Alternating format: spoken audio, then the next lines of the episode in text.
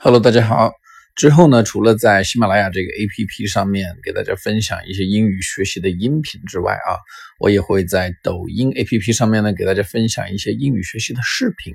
嗯，给大家录制一些这种啊 Part One Two Three 的一些答题的示范啊，在视觉上面呢有一个更好的传达。那么，如果想要这个嗯继续跟我通过视频的方式进行学习的话呢？就在抖音中搜索“用户雅思口语”四个字，搜索“用户雅思口语”四个字。